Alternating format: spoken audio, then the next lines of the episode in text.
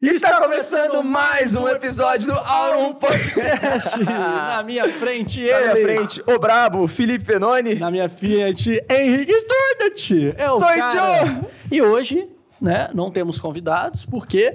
Porque é um dia muito especial. Muito especial. Dia 2 de maio, um dia depois do dia do trabalho. É o dia 2 de maio. É o, do- é o dia 2 de maio. É o dia 2 de maio. Aqui, pra quem é mineiro, né? Estamos felizes. Por quê? Muito Porque felizes. Vagão, Vagão anuncia aí com a sua voz. Anuncia aí. Aparece aí, vagão. Com a sua voz sexy. Estamos felizes porque o Aurum virou empresa. Oi!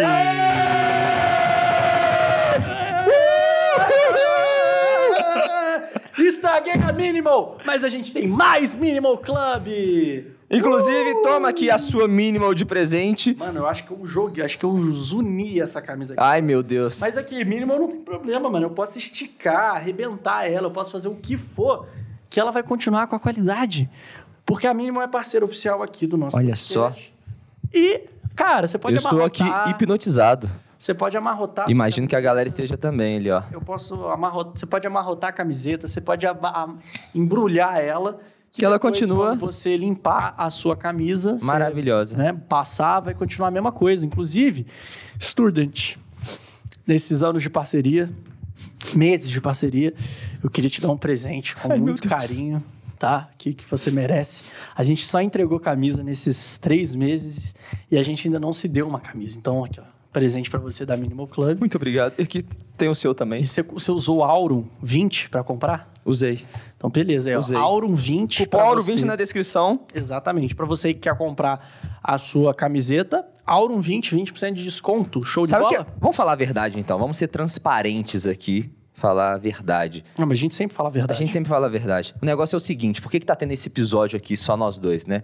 Porque a gente tem algumas camisetas da Minimal, só que a gente gosta tanto que a gente queria mais. A gente queria e mais. a gente precisava de uma desculpa pra poder receber uma a mais. Então a gente se convidou pra bater um papo. Isso que é empreendedorismo, senhores. Exato. Você tem que encontrar soluções para os seus problemas. E, a E obrigado, encontrou. Minimal. Tamo junto, Minimal. É nóis. Sobre o que a gente vai falar hoje? Ah, vamos falar para pessoa. pra- Tem gente que não sabe ainda qual é a, a- a linha desse nosso podcast, né?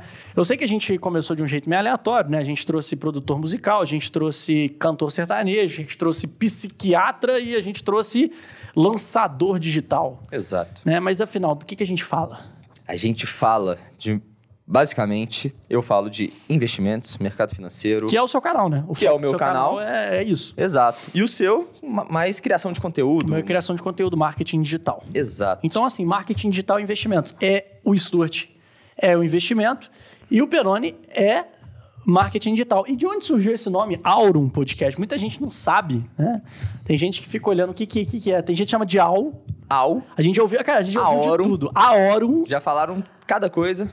Podcast na Aurum Podcast. Não, é no Aurum. É É, no é no, Aurum. é no, no Aurum Podcast. É, já chamaram de Au, já chamaram de Aurum, Aorum, o que mais? Já. a- Já te chamaram de Aurum? Já me chamaram de Aurum também. Um dia eu Ótimo podcast Penone e Aurum. Penone e Auro. Obrigado um você que fez esse é, comentário. recebi um comentário um dia falando assim, "Pen- obrigado aí pelo podcast Penone e Aurum. É. Não, mas Aurum vem do ouro, né? Que é ouro em latim. Ouro em latim. Ouro em latim e a gente quer o quê? Entregar valor aqui. Uma coisa que tem um certo valor é ouro. Perfeito. É, Quem não quer ouro, né? Se eu chegar aqui te oferecendo ouro, o que, que você vai fazer? Eu vou pegar o ouro. Mas aí me tira uma Eu vou dúvida. vender o ouro. Tem uma depois. teoria que diz que o ouro, no longo prazo, vale menos do que ações de empresas. Isso é verdade?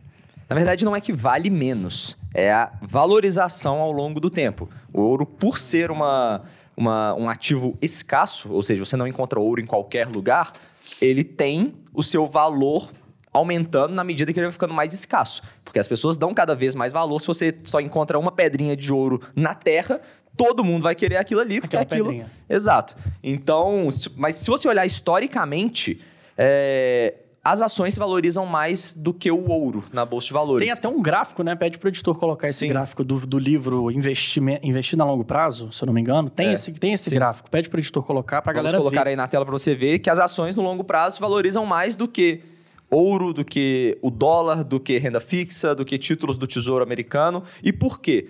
Porque especificamente a ação valoriza mais do que o ouro. Basicamente porque o ouro não gera valor. O ouro tem um valor baseado na oferta e demanda, as pessoas acreditam que o ouro vale alguma coisa e por isso elas dão valor ao ouro.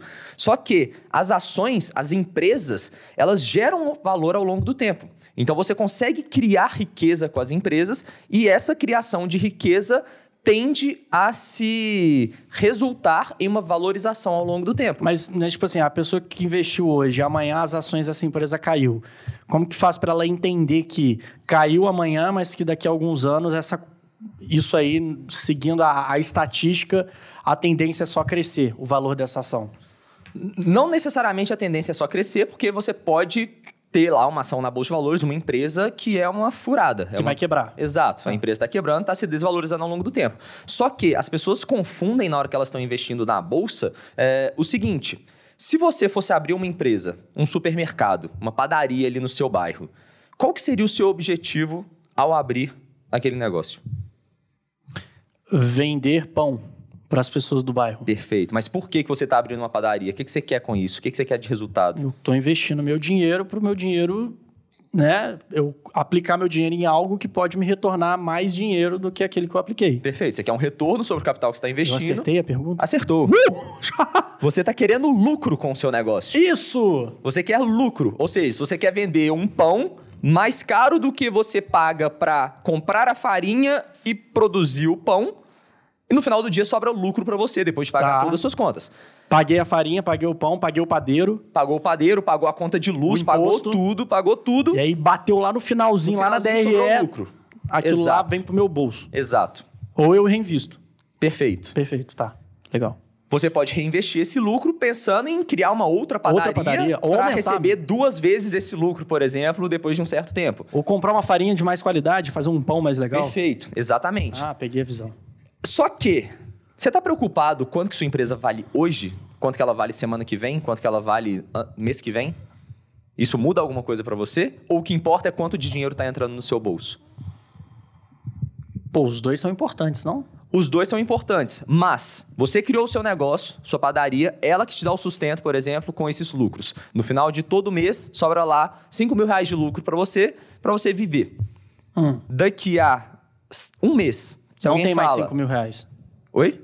Ah, tá, vai, continua. Não, se alguém fala, quero comprar a sua padaria, acho que ela vale um milhão de reais aqui. Você venderia? Depende. Depende. De muitos fatores. Só que, passou mais duas semanas, alguém chega falando, quero comprar a sua padaria, 900 mil, você venderia? Pô, se duas semanas atrás ela estava um milhão, por que, que hoje eu vou vender a 900? Se ela continua gerando os mesmos 5 mil reais de lucro, por exemplo, que ela me gera todo mês. Então, a- na Bolsa de Valores, a gente tem essa, essa cotação, o preço da nossa empresa está variando todo do dia. Todo dia, Ah, o tempo tá. inteiro está E variando. o que que, o que que implica nessa variável? O que que determina o valor de uma empresa e o valor de uma ação? Óbvio que são várias coisas, mas tenta dar uma resumida. É a mesma coisa que a gente está falando do ouro, é oferta e demanda. Se tem muita gente querendo comprar uma ação por oferta e demanda, tem mais demanda, então o preço tende a subir. Sim. Se tem muita gente querendo vender, pouca gente querendo comprar, o preço, Preço tende cai. a cair. Tá. E por que, que as pessoas querem comprar ou vender aquela ação? Baseado nas expectativas futuras que elas têm em relação ao negócio. Tá. Se a sua padaria hoje gera 5 mil reais por mês, mas as pessoas acham que daqui a dois anos ela vai gerar 30 mil reais por mês, elas vão querer se tornar sócias do seu negócio, porque lá na frente ele vai estar gerando muito mais resultado, consequentemente ele vai valer muito mais. A diferença é que na bolsa de valores as pessoas esquecem que elas estão investindo em empresas. Elas focam só na ação. E um- a única forma que elas costumam enxergar é vou ganhar dinheiro se essa ação subir 5% semana que vem. Quando, na verdade, o que realmente importa para um investidor não é se a ação vai subir ou se vai cair na próxima semana. É quanto de resultado, quanto de lucro, quanto de fluxo de caixa aquela empresa está gerando ao longo de, enfim, Anos. anos. Perfeito. E Vagão, qual que seria o nome da minha padaria? Um nome bem É. criativo. Hã? Um nome bem criativo. Pensa aí, pensa aí, daqui a pouco a gente volta com o nome da padaria do Penone. Perfeito. Mas uma coisa interessante que você falou é porque escassez, cara, escassez é algo que as pessoas não entendem, muitos não conhecem e muitos não exploram a escassez. Eu acho que escassez é algo essencial para você usar no seu dia a dia. Pode dar certo no relacionamento, pode dar certo na sua empresa, pode dar certo para você vender mais, pode dar certo, cara, em tudo quanto é coisa você pode utilizar a escassez. O que, que é escassez? Eu sei que é um nome meio difícil, tem gente que não sabe o que, que é. Eu, inclusive, quando descobri o que era escassez, eu não entendia direito o nome. Eu sabia que era escassez por causa de escassez de água que eu ouvia na escola. Ah, a água está escassa. Mas eu não tinha essa visão escassez de mercado, né? Vamos supor, você jovem, né, tá, tem uma menina gostando de você ou tem um garoto gostando de você. Aquele garoto, o que, que ele mais quer? Ele quer conversar com você todo dia. Ele quer conversar porque ele gosta de você. Ou aquela garota, ela quer conversar com você todo dia.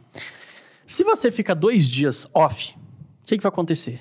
Essa pessoa vai começar a pensar: pô, por que, que ela não tá aparecendo? Cadê ela? Cadê ele? Por que, que, ele, que, que ele sumiu? Será que ele gosta de mim? Será que não... E vai começar a criar várias teorias na cabeça e aí vai começar a sentir a tal da saudade, vai sentir falta da atenção que você dava antes para ela. Isso é uma certa escassez. Ou seja, a escassez ela serve para gerar valor. A pessoa vai começar a te dar mais valor se você sumir por dois dias. Agora, se você for aquela pessoa que vai ficar ali no pé sempre, né? Sempre entregando, sempre é, estando sempre disponível, a pessoa não dá o, o, determinado valor. Mesma coisa no mercado. Se você está andando na rua e toda hora que você andasse na rua, igual a gente, onde a gente está aqui, tem um estacionamento de pedra. Tem um estacionamento daqueles. Como é que fala? Cascalho, né? É. Tem um estacionamento de cascalho. É, se cada pedra daquela fosse um diamante, o diamante não ia valer tudo que ele vale. Por quê? Porque você ia encontrar diamante em qualquer lugar. E aí, se você encontra em qualquer lugar, qualquer pessoa pode ter. Se qualquer pessoa pode ter, não vão dar o determinado valor. Agora, se é algo que, pô, é raro encontrar, você vai encontrar num, de, num, lugar específico e existem poucos no mundo. Quando você encontra aquilo, você vai tomar posse de algo que ninguém tem.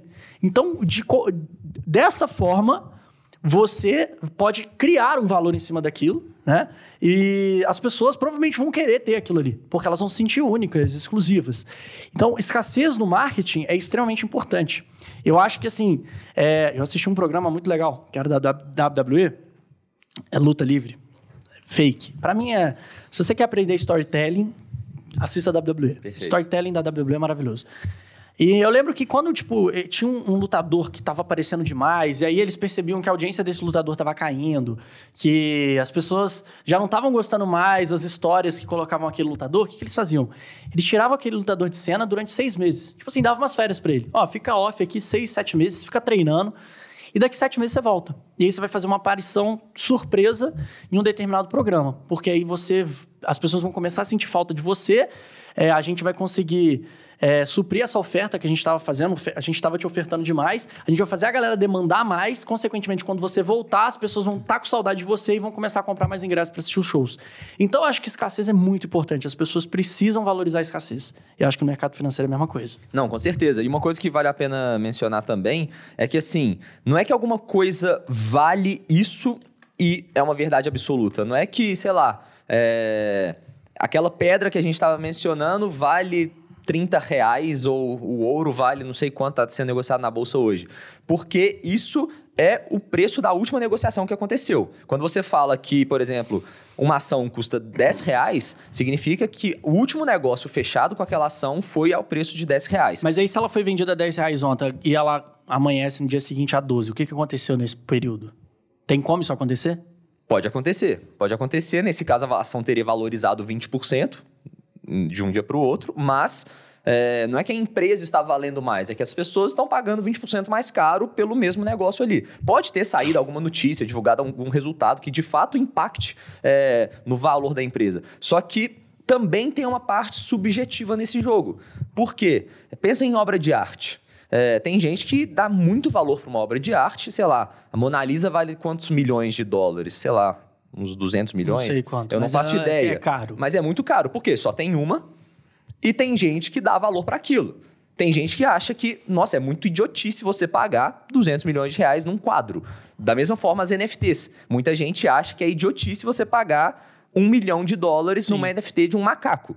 Tem gente que dá valor para aquilo, tem gente que não dá. Então, na média, na medida que as pessoas vão negociando aquele, aquele ativo, o valor dele vai sendo alterado ao longo do tempo de é. acordo é, com as expectativas que, também. Assim, teve, tinha gente no passado que acreditava que riqueza não se não se criava riqueza, uhum. né? Que os recursos eram escassos e ia chegar uma hora que não ia ter como é, é, ter recurso para todo mundo, né? Uhum. E em contrapartida tinha gente que acreditava o seguinte, cara, a riqueza se cria. E a gente está vendo, por exemplo, isso com NFT. Você pega uma imagem, você cria ali um, um token, né? Que essa Exato. imagem vai ser de uma pessoa exclusiva ali e tem gente pagando um milhão nisso. Então, assim, valor realmente. Hoje, valor é uma coisa que as pessoas conseguem criar e as pessoas precisam utilizar o marketing para criar o valor em cima daquilo ali. E existem N estratégias de marketing, mas assim. E só para mencionar também, é, aquela ideia de que não se cria riqueza, que para alguém ganhar, outra pessoa tem que perder, isso seria verdade, mas, por exemplo, num cenário desse, o PIB de cada um dos países, o PIB global, não poderia crescer. Não O que poderia. que é o PIB? É o Produto Interno Bruto. É o tanto de produto de produção está sendo gerada naquele país ao longo de um determinado período. Uhum. Se o PIB de um país está crescendo, significa que aquele país está produzindo mais, está sendo gerado mais valor, mais Consequentemente, tem que riqueza. ofertar mais moeda para poder suprir toda a produção que esse país está gerando. Sim, basicamente está sendo criada riqueza ali. É. Se não se cria riqueza para alguém ganhar, o outro tem que perder, o PIB seria constante ao longo do tempo. Exatamente, perfeito.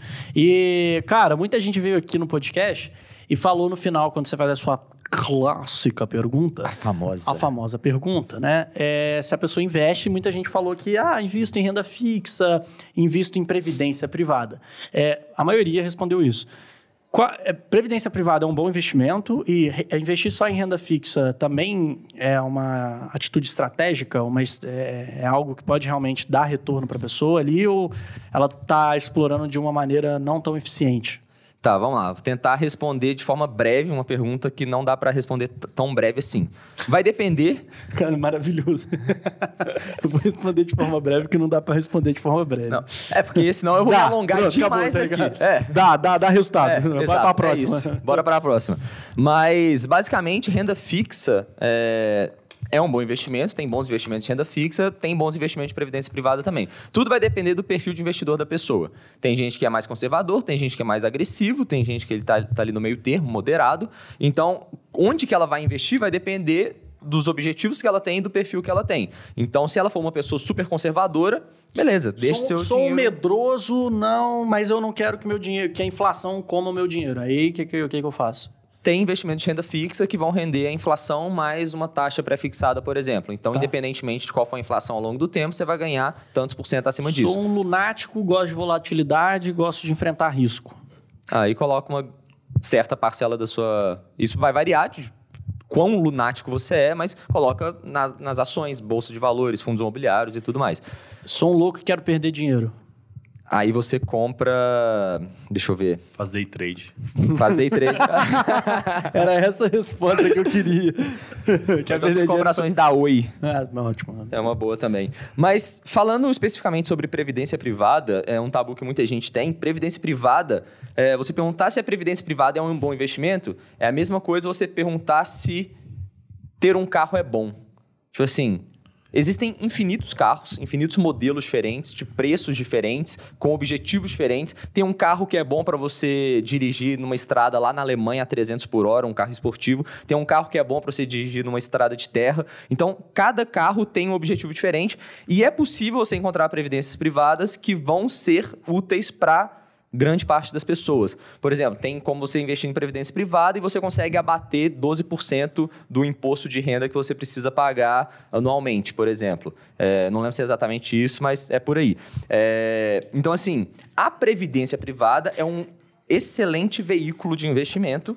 O problema é que, quando você investe uma previdência privada, o que, que você está fazendo? Você está investindo num fundo de investimento, está entregando esse dinheiro para um gestor que vai alocar esse dinheiro, seja em renda fixa, em ações, enfim, e esse cara vai cobrar uma taxa de administração ali para cuidar desse dinheiro e você vai usar esse fundo de investimento na modalidade de previdência privada.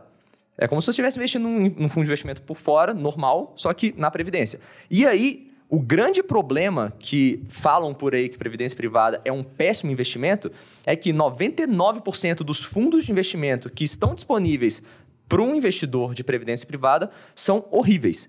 Às vezes o cara vai cobrar 4% ao ano para gerir uma carteira de renda variável que não vai conseguir superar nem o Ibovespa, que é a média do mercado. Então vai cobrar muito caro para não entregar retorno nenhum. Mas, se você consegue escolher um bom fundo de Esse investimento... 1%. Onde encontrar esse 1%? Calma. Aí tem que fazer uma análise. É, Aí a pergunta é de um milhão de dólares, né? é, exato. Ah, tá. Tem que fazer uma análise, entender a cabeça do gestor e, primeiro, se você está num fundo de investimento que está cobrando 4% de taxa de administração para comprar ação da Petrobras, por exemplo, isso é idiotice, é tipo surreal, porque você consegue comprar ação da Petrobras direto ali na bolsa com taxa zero. Não que seja uma recomendação comprar ação da Petrobras, mas tem gente que cobra e tem gente que coloca, sei lá, 200 milhões de patrimônio num fundo para comprar só a ação da Petrobras. Não tem nenhuma estratégia por trás. Isso é lunático de pensar. Mas, enfim, só para concluir o raciocínio, existem bons fundos de investimento para você alocar na previdência. É, então, o problema não é a previdência privada, o problema são os fundos disponíveis, principalmente fundos de grandes bancos. Fundos de bancão que vão cobrar taxas absurdas para, enfim, para não entregar resultado nenhum. E agora, queria. Antes de você a fazer a bola- pergunta. Padaria. Ah, é? Felpão, Pão de Cast e Pão Noni. Pão, no- pão de cast. Eu gostei. da- É a padaria Boa. do Felipão. Essa é muito boa, mano. Pão de queijo, eu gostei. Ou podia ser queijo. panetone também, né? Penone, panetone. Não, mas pão de queijo. Pão de queijo. Você pediu um nome, ele te deu Ele três. deu três, Isso que é over delivery. Isso que é over delivery. Muito bom, mano. Ah, E agora, uma pergunta para quem trabalha com internet, quem é influenciador, quem produz conteúdo, tá na dúvida de como monetizar. Na- a primeira coisa que as pessoas imaginam que elas vão conseguir monetizar na internet é fazendo publi. É o mais tradicional, digamos assim, para quem cresce nas redes sociais. antes de fazer público, é comer hambúrguer de graça, né? É o primeiro passo que o É o primeiro passo. E depois começa a cobrar da hamburgueria para falar que tá comendo aquele hambúrguer. Isso.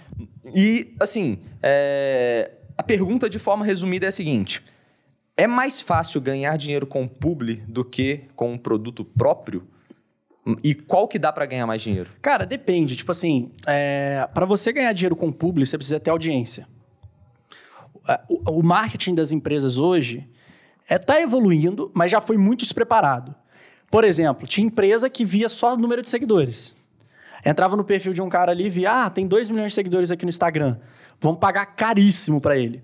Só A que foto desses tem 2 50 por- milhões, cara, 80% era comprado, entendeu? E a foto tem 50 curtidas. A foto tem é, um engajamento horroroso no perfil, foto com pouca curtida, story com pouca visualização. Mas a empresa estava olhando ali para o número de seguidores, porque você batia o olho e falava, não, o cara é famoso. né? É, então, assim, o- o- o- hoje, não só número de seguidores que importa, mas também engajamento. Você precisa ter um bom engajamento.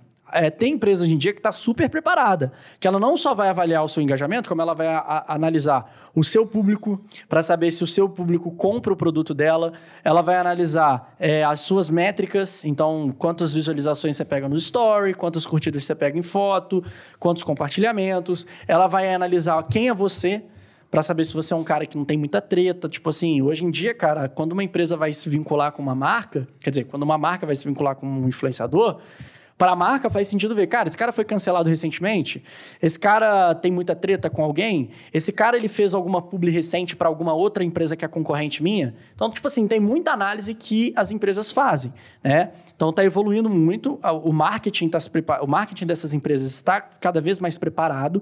Inclusive a gente teve um caso recente de um de um empresário que pegou um cara que não tinha noção de como fazer publis, um cara que não tinha noção do poder que ele tinha na mão dele, que foi o caso do Luva de Pedreiro. E assim, muita gente caiu em cima do empresário dele, falando que o empresário dele estava errado, porque tinha duas semanas que o Luva de Pedreiro estava em alta, sendo o cara mais assistido do Brasil, todo mundo falando dele. Ele não tinha feito nenhuma publi até o momento. Ele não tinha divulgado nenhuma empresa, não tinha feito nenhum marketing, nenhum merchan. E aí, o... na hora que eu comecei a entender qual que era a lógica que o empresário dele estava utilizando, que é justamente a lógica de escassez que a gente falou ali no início, que é o quê? Ó, eu não vou vincular o Luva de Pedreiro com qualquer empresa. E eu também não vou sair colocando ele para faz, fazer parceria com todo mundo que está enviando proposta. O que, que eu vou fazer? Eu vou analisar as propostas que eu estou recebendo, vou ver qual a proposta que tipo, mais encaixa com ele, vou, ver, é, vou tentar negociar para a gente fechar o contrato. Ao invés de fechar pequenos contratos e daqui, sei lá, dois meses o moleque já tá saturado aí porque só faz propaganda para robô de Pix. Porque, cara, quando esses caras estouram, mano, É o o e-mail deles de contato, velho, vem todo mundo. Vem tanto os caras da pilantragem, que é, é, vendedor de curso de day trade, é, opções binárias, né? enfim, esses caras aqui, é, roleta. é, cara, esses negócios tá tudo bombando aí. Que, enfim, os caras pagam ali 2 mil pro moleque fazer uma porrada de publi. Pra um cara que veio de uma origem muito humilde, às vezes 2 mil é muito. Então, ele precisava de um cara mais cabeça, com mais visão de mercado do lado dele, para falar, cara, você está valendo muito mais do que 2 mil, você está valendo muito mais do que um simples sanduíche ali que você vai divulgar por permuta, né? Então, assim, é... esse é o lado da publicidade, de você ser um influenciador que vai fazer publi. Quando, você, quando se trata de lançar um produto, né, exige duas coisas. Três coisas, na verdade. Você precisa ser um expert. Então, tipo assim, você precisa saber de alguma coisa. Você precisa dominar alguma coisa. Então, você tem que saber ensinar alguma coisa para alguém. Ah, você precisa de uma equipe, né? Você precisa de uma equipe para cuidar de copywriting, de tráfego, de é, marketing de conteúdo, uma equipe de design, uma equipe de suporte, comercial, muitas coisas que às vezes ou você vai criar um projeto ali onde você vai dividir porcentagem ou você vai pagar. Então você precisa de um investimento, né? E por fim, é... qual era o terceiro que eu esqueci? Enfim, tem o terceiro que eu esqueci agora. Mas é... Caraca, qual que era o terceiro? Tava- Estratégia? Não, a estratégia tá dentro do, do segundo que eu falei. Acho que são dois mesmo. Tá? É, Então, tipo assim, quando você vai lançar um infoproduto, você precisa ter essa visão. Você precisa ter essas duas habilidades. Se você não tem esses dois, às vezes um bom caminho é fazer que nem eu fiz. Eu comecei como influenciador, aos poucos eu fui estudando, fui aprendendo coisas novas, fui me desenvolvendo como pessoa. Comecei jovem, com 14 anos, e hoje eu me considero, por exemplo, um expert em produção de conteúdo e criatividade e marketing digital. E eu posso, então, cheguei no ponto onde eu posso ter uma equipe, eu já tenho autoridade, eu já tenho audiência, a equipe provavelmente vai olhar com outros olhos para o Penone. Ó, o cara tem 100 mil seguidores no Instagram, 1 milhão e 200 no YouTube. Um tanto de gente foda do mercado segue ele. O cara tem contato pra caramba.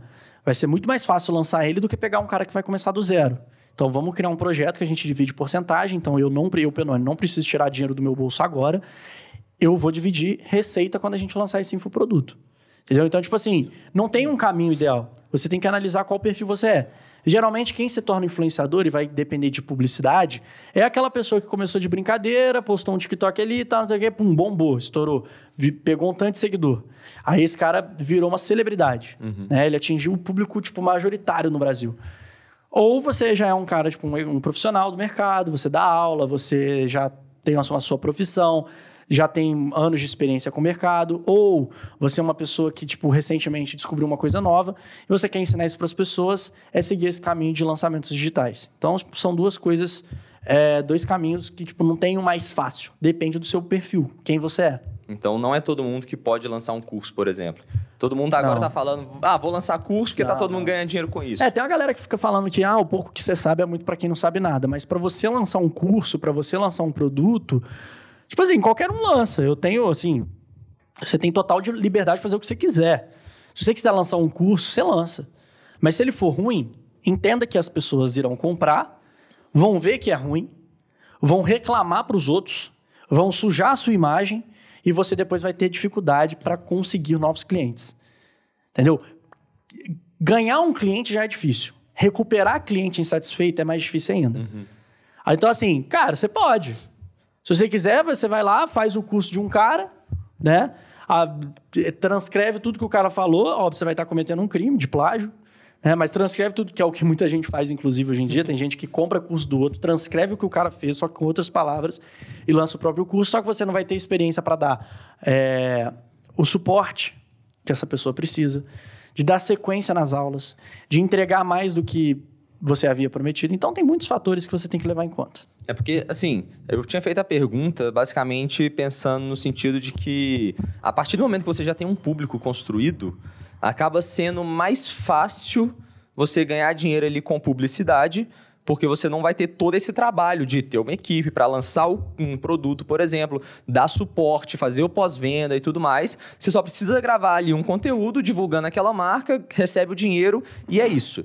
E, por outro lado, quando você tem um produto próprio, seja um produto físico, um produto digital, você tem o potencial de ganhar muito mais. Que não seria só aquele fixo que a, que a É, marca está pagando. Eu acho que é o seguinte, quando você tem o seu próprio produto é, e você foca 100% da sua divulgação nesse produto, é bom pra você.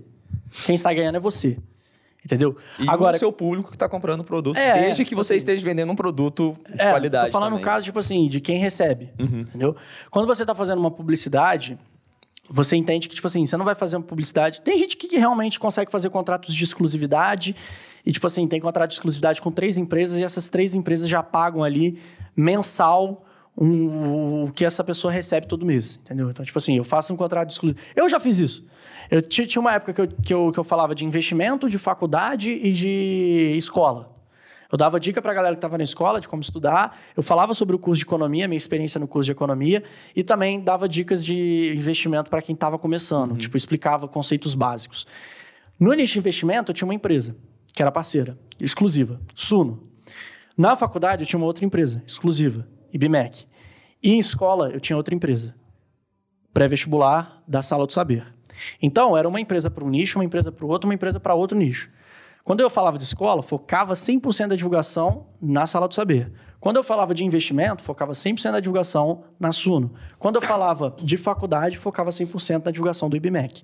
E isso é muito bom. Por quê? Porque você não vai dividir o seu poder de divulgação com outras empresas.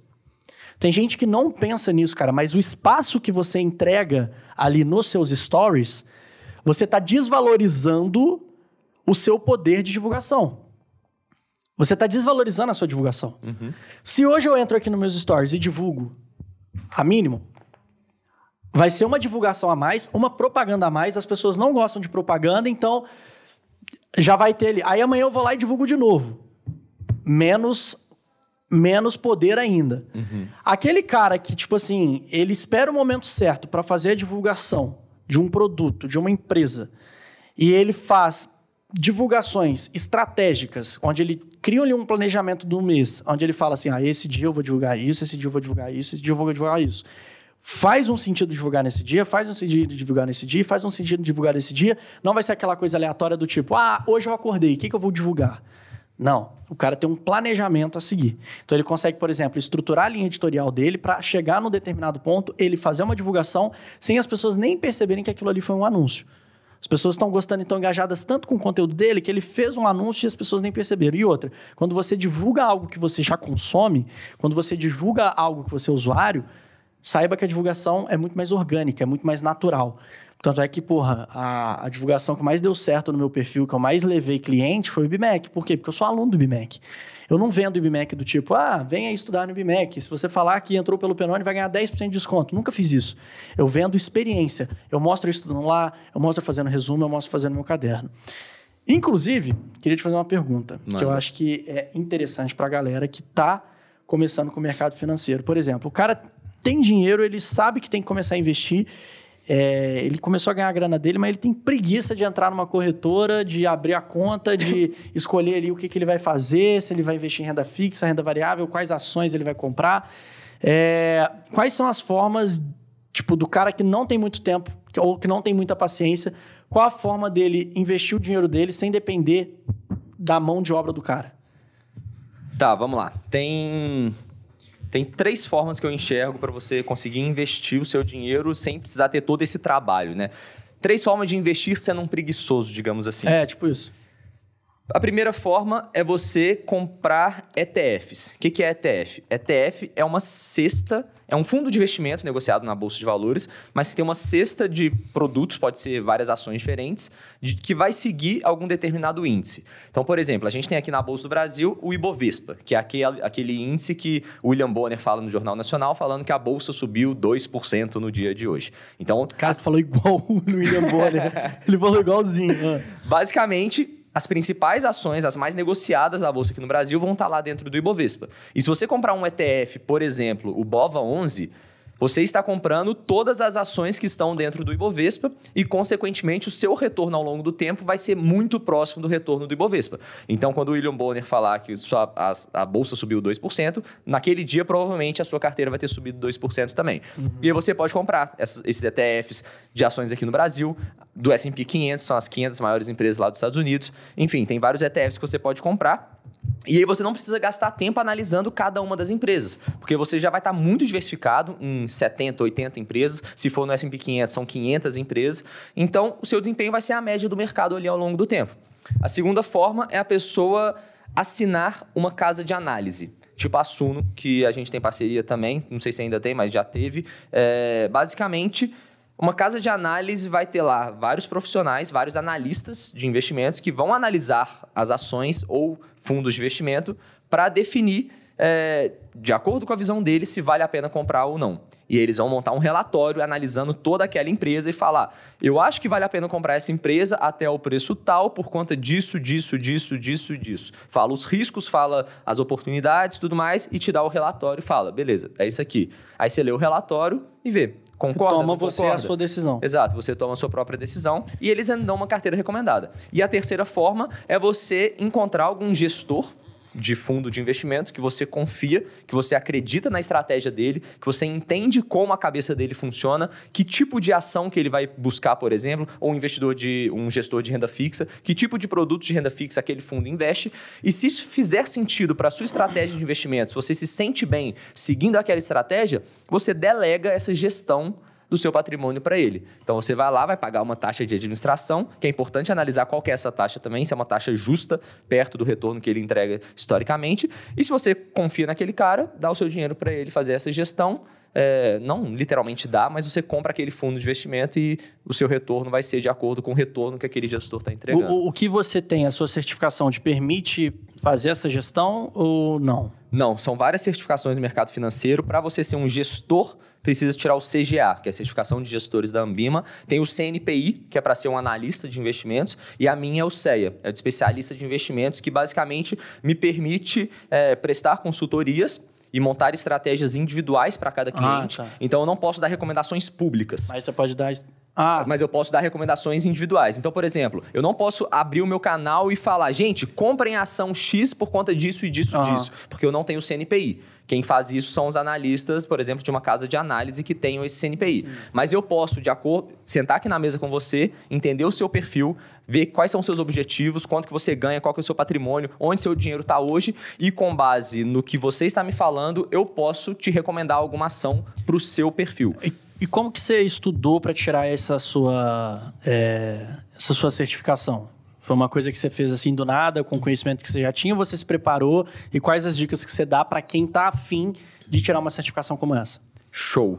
É, quando eu fui fazer a, a, prova da CEA, eu já tinha a, a, certificação da Ancor, que é bem parecida, que é para ser assessor de investimentos, agente autônomo. Então, grande parte do conteúdo é bem parecido, mas como que eu estudei para ela? Parte do conteúdo é, eu vi na aula da faculdade, então temas como, por exemplo, o Sistema Financeiro Nacional, quais são os órgãos do sistema financeiro, alguns indicadores de, enfim, de risco, retorno, aquela parte de estatística, isso tudo eu vi na faculdade. É, muita coisa eu aprendi na prática, investindo meu próprio dinheiro, algumas coisas eu peguei por fora estudando para certificação. Então tem aqueles temas chatos, burocracia, Sim. código de ética da Ambima. Então, isso tudo eu tive que fazer um preparatório. Eu peguei uma apostila gratuita na internet que me entregava o conteúdo da prova, estudei ali e fui fazer a prova. Legal. Felipe Benoni. Sim. Felipe Benoni, me conta uma coisa. Sua criatividade é bizarra. Sim. Eu não sei o que, que se passa na cabeça. Sabe, sabe, aquele meme? O que passa na cabeça dele? Já viu esse vídeo? Então, o que passa na sua cabeça? Como ser tão criativo assim? Mano, eu sou muito ansioso. Você sabe disso. Sim. Né? À toa que a minha perna não para de balançar Eu desde estou percebendo que você podcast. está mexendo bastante. É. é. E a ansiedade, cara, ela te faz querer sair daquela situação que você está tendo ali no momento, entendeu? Então, tipo assim, cara, eu, se eu tô ali estagnado, parado... Se você quer sair daqui, é só sair. Tudo bem. Aí, viu? Você foi criativo A agora. porta está aberta. Você criou um humor, você criou um entretenimento para tentar me expulsar aqui fazendo uma piada em cima de uma dor minha. Isso é criatividade. E eu fiz uma piada de algo que tem um fundo de verdade. Só que no fundo, no fundo, a sua piada não teve graça. Mas não era para ser uma piada. Foi só um alívio cômico. Sem a parte do cômico. Tá. Student, é o seguinte. Me conta. É, eu acho que criatividade é uma coisa que está dentro de todo mundo, né? Só que tem pessoas que são usadas para criar e outras não. Tem gente que é usado para botar uma ideia, ideia em prática e outras pessoas não. Porque ideia, cara, você tem toda hora. Te garanto que você tem. Mas Você eu já- vou passar muita vergonha. Pois é. Ser criativo faz passar vergonha? Cara, sim. Eu já passei muita vergonha tentando fazer uns bagulho que eu achava que ia vingar e aí não deu. Sabe eu vou uma- pedir pro editor colocar um vídeo aqui sobre algumas coisas que você já foi muito criativo de você fazendo no meio do shopping, você gritando vai por achar. aí. Não? Não vai, não vai, não tem. Você vai mandar aí, ele vai Ah, não, colocar. ele tem, ele tem, ele tem. Ele tem. Ele tem. Brunão, lança aí umas barbaridades que eu já É fiz. isso aí. Lança braba. Mas assim, eu acho que em relação à criatividade, é, você precisa usar, cara. Sair da zona de, de conforto, né? Criar é, cara, você falar, vou sair do, do que eu faço aqui e vou fazer uma coisa que eu não sei se vai dar certo ou errado. E aí, quando você vai fazer uma coisa que você não sabe se vai dar certo ou errado, geralmente está envolvido gastar dinheiro, reputação, passar vergonha. Ou pode dar muito certo ser aclamado pelos outros, ser chamado, ser taxado como gênio, é, ganhar dinheiro. Então, assim, tem muitas barreiras que impedem as pessoas de criar. Só que as pessoas não enxergam isso. Tá ligado? Tipo assim, igual a gente tá aqui gravando um podcast. Cara, a gente tem N opções que a gente pensa todo santo dia. Opções que a gente pode trazer aqui de ideias para inovar o nosso podcast e a gente poder pegar mais view. Quantas ideias a gente já teve, mas a gente nunca colocou nenhuma delas em prática. Por quê? Ou a gente estava com medo de dar errado, ou porque a gente estava com vergonha do que os outros iam falar, ou porque a gente estava com preguiça. Ah, vamos seguir, tipo, a ideia não desenvolveu, ficou para trás. Mas falta de criatividade nunca foi desculpa. Entendeu? Então, assim, eu sou um cara que eu executo. Eu, igual, tava indo gravar aqui agora, eu tava pensando. tava- eu já cansei de gravar o fake cash, né? Que eu fin- finjo que tô falando com alguém. E eu acho que já passou o tempo também. Eu tava cansado de gravar o fake cash, eu falei, cara, eu preciso de um novo modelo. E, cara, abri meu computador e fingi, falei, vou fingir que eu estou é, editando, é, é, quer dizer, digitando e falando o que eu tô digitando. Em breve vai sair lá no meu, no meu Instagram esse vídeo. Então, assim, eu peguei uma situação, um problema, uma dor, e encontrei uma solução para ele, entendeu? Então, isso que é criar. Criar é você tentar se livrar de dor e adquirir prazer de um jeito novo. Agora, você precisa ser ousado para fazer isso, cara. Eu, quando eu comecei com o YouTube, mano, tipo assim, eu me considerava, eu me considerei um cara extremamente criativo por ter tido a ideia de começar a gravar conteúdo em 2014. Então eu já me sinto um cara extremamente criativo pelo simples fato de eu ter começado. A ideia sempre tive na minha cabeça. Eu garanto que 99% das pessoas já pensaram em gravar conteúdo para internet. Só não começaram por conta de medo de opinião alheia, medo de não dar certo, medo de ter que ficar fazer investimento, falta de conhecimento. Então assim, é mais ou menos isso. Eu acho que a criatividade está dentro de todos nós.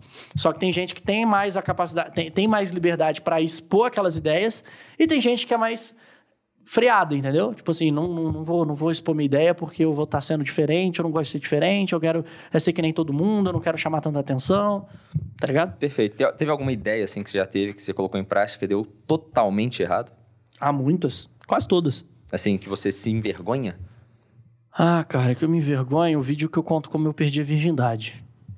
Em 2016. Ele não existe mais esse vídeo. Mas existia um vídeo existia até pouco tempo atrás, é, eu gravei. Gra- Existia até pouco tempo atrás. é, era um vlog, tipo estilo do Cocielo, assim, com cena e tal. Aí pensa Entendi. fazendo um vlog com cena de como eu perdi minha virgindade. Era cada parada vergonhosa, meu irmão.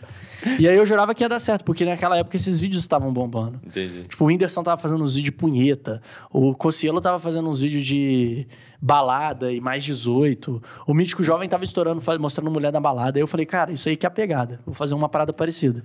E aí vai eu com 18, 16 anos, vozinha fina, invento uma história lá de como eu perdi minha virgindade. Meti mó caô. Ah, então é fake. Não, aquela história é fake. Ah, Tive tá. que criar uma história, porque, porra, não Porque ia... eu não vi o vídeo. Eu não sei nem se eu era virgem, cara. Eu perdi minha virgindade com 17, eu acho. É, eu era virgão ainda. Eu inventei a história, tá ligado? Porque eu vi que tava hypando. Saudades de transparência. Saudade transparente. E aí eu, eu, eu, eu, tava, eu tava inventando a história, tá ligado? Eu inventei, mas eu queria um roteiro e tal. E pegou algumas views lá, mas depois eu comecei a namorar e eu fiquei extremamente envergonhado de ter aquilo ar, tá ligado?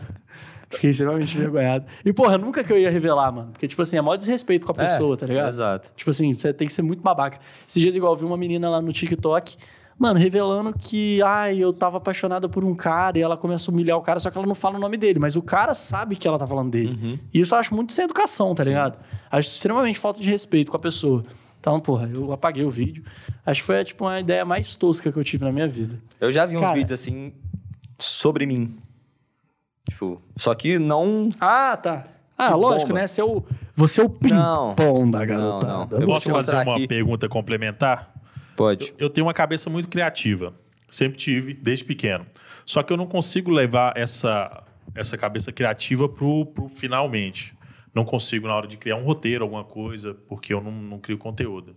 É, qual que é a saída para isso? É porque você não deu o primeiro passo ainda. Tipo assim, pode ser aquela frase zona clichê, né? Deu o primeiro passo para dar o segundo. Mas, cara, eu acho que, tipo, você tem que entender que o seu primeiro vídeo, o seu primeiro conteúdo vai ser uma bosta. Você deve estar procurando demais a perfeição. Só que, velho, não existe, tá ligado? Você não vai gravar o teu primeiro vídeo e vai sair uma coisa maravilhosa. Te- Pega lá o moleque lá da faculdade, o Enzo. Pô, o Enzo, tipo assim, começou com uns videozinhos, tipo, sem edição, sem produção e tal. Mas, mano, um ali viralizou, que ele fez um roteiro da hora, e o outro viralizou também. Aí agora ele já tá pegando macete, que eu passei uns conhecimentos pra ele, passei umas ideias. Então, cara, à medida que você vai adquirindo experiência e conhecimento, as coisas vão ficando mais fáceis e você vai chegando mais próximo do resultado. Agora, você tá travando de, tipo, coisa porque você não tá querendo ainda, você não tá querendo fazer o primeiro vídeo. Você tem que fazer, mano. Vai ficar bom?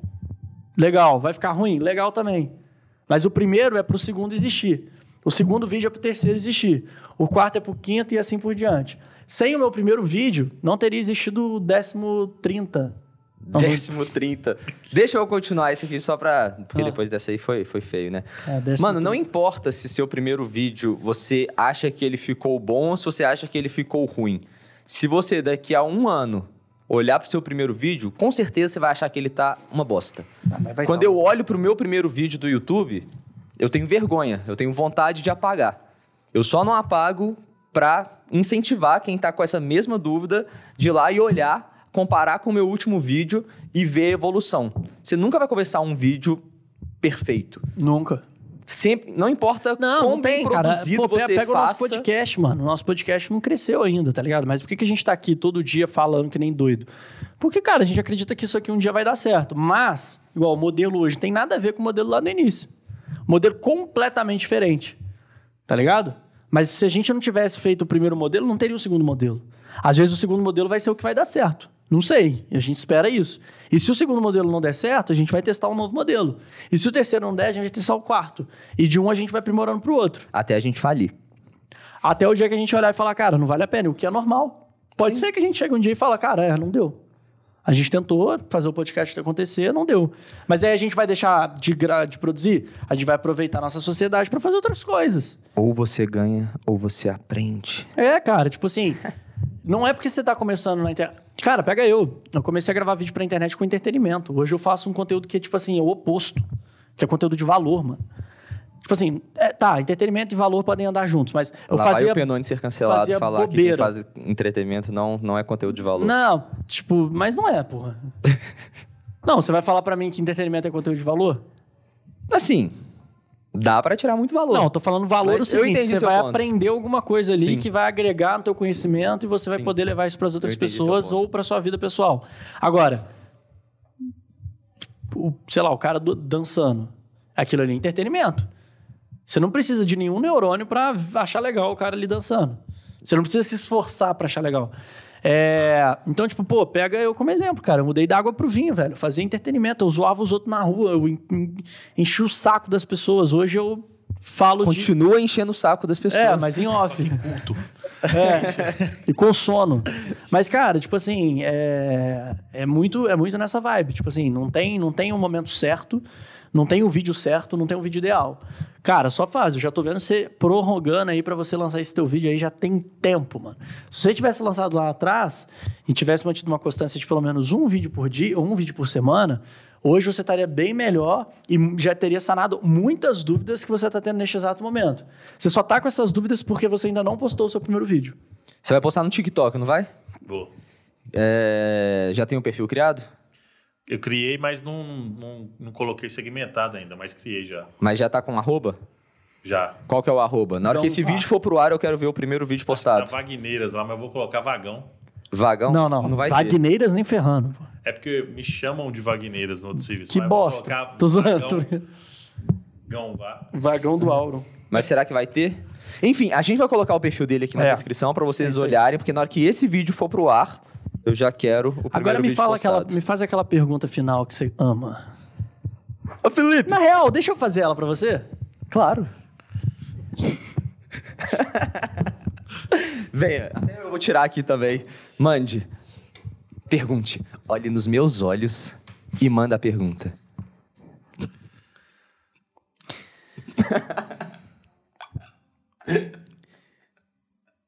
Student, Fala comigo, bebê. você investe o seu dinheiro? Não, é fake news. Eu não sei investir. Mentira! Lógico. Eu invisto meu dinheiro. Em que e por quê? Não vou dar tudo detalhado, porque Não pode, né? Não, não posso, mas basicamente eu, eu gosto do simples.